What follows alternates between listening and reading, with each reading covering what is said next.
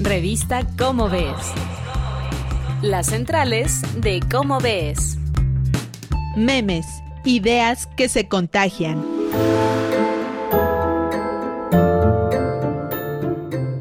Todos los que nos escuchan, me da mucho gusto poderlos saludar. Yo soy Claudia Ogesto y estas son las centrales de nuestra revista Cómo ves. Y siempre en la revista Cómo ves está en el centro Sergio de Regules. Hola Sergio, nos vienes a hablar de un tema fascinante. Hola Claudia, hola querido público. Hoy me gustaría comentar un artículo que aparece en el número 298 de Cómo ves, que corresponde a septiembre de 2023. Es un artículo dedicado a los memes y por esta vez voy a comentar un artículo que escribí yo mismo. Eh, nos interesaba hablar de los memes desde hace mucho en cómo ves, porque es una forma de comunicación contemporánea sumamente importante que está teniendo muchos efectos. Pero a mí personalmente me interesaba sobre todo platicar que el concepto de memes tiene, tiene alcurnia, tiene una historia y viene de otra cosa que no son necesariamente las imágenes contexto que estamos ya acostumbrados a llamar memes que se propagan por internet. Eh, sino que provienen de un libro escrito en 1976 por el etólogo Richard Dawkins.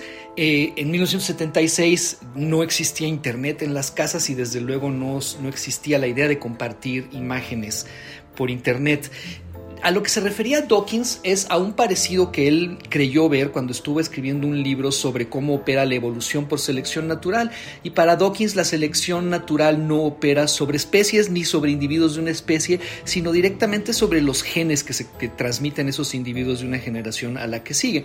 Y al final del libro Dawkins encuentra que hay un parecido muy grande con cómo se propagan las ideas en la cultura. O sea, la idea de, eh, de que las ideas en la cultura se propagan muy parecido a cómo se propagan los genes en las poblaciones por la selección natural.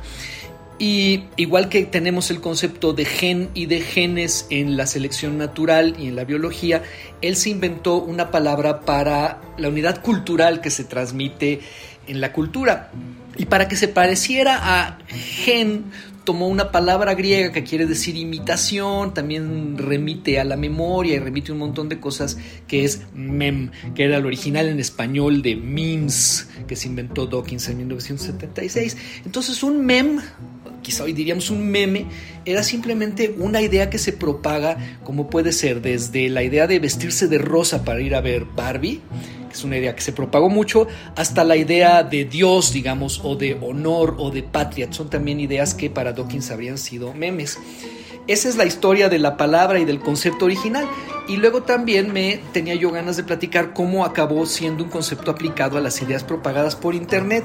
Y eso ocurrió en los años 90, cuando Mike Godwin, que es un tecnólogo, que ya usaba Internet desde antes de que llegara a las casas, observó que en las discusiones en Internet, que en aquellos tiempos solo estaban accesibles a universidades con mucho dinero y a grandes empresas y sobre todo a geeks que sabían cómo operar esas cosas, las discusiones ahí siempre acababan degenerando en acusaciones de nazismo y de comparaciones con Hitler. Y entonces Godwin se le ocurrió sembrar la idea en esas redes, o sea, transmitir la idea en esas redes de que todas las discusiones en Internet acaban degenerando en acusaciones de nazismo. Y se dio cuenta que su idea se propagó muy rápido y luego años después en un artículo dijo, ah, pues esto me recuerda la, la, idea original de Richard Dawkins en que los memes son ideas que se propagan, entonces estos son memes que se están propagando por internet. Por supuesto, hoy cuando las redes se han llegado, la red llegó a los hogares y ahora la usa pues una gran parte del mundo, tenemos los memes que son ideas, son comentarios, son cosas que queremos compartir por internet, se parecen mucho a los memes originales de Dawkins, aunque hoy el mismo Dawkins señala que en la selección natural pues no interviene la, la voluntad humana y en esto sí, o sea que ahí habría una cosa que no se parece.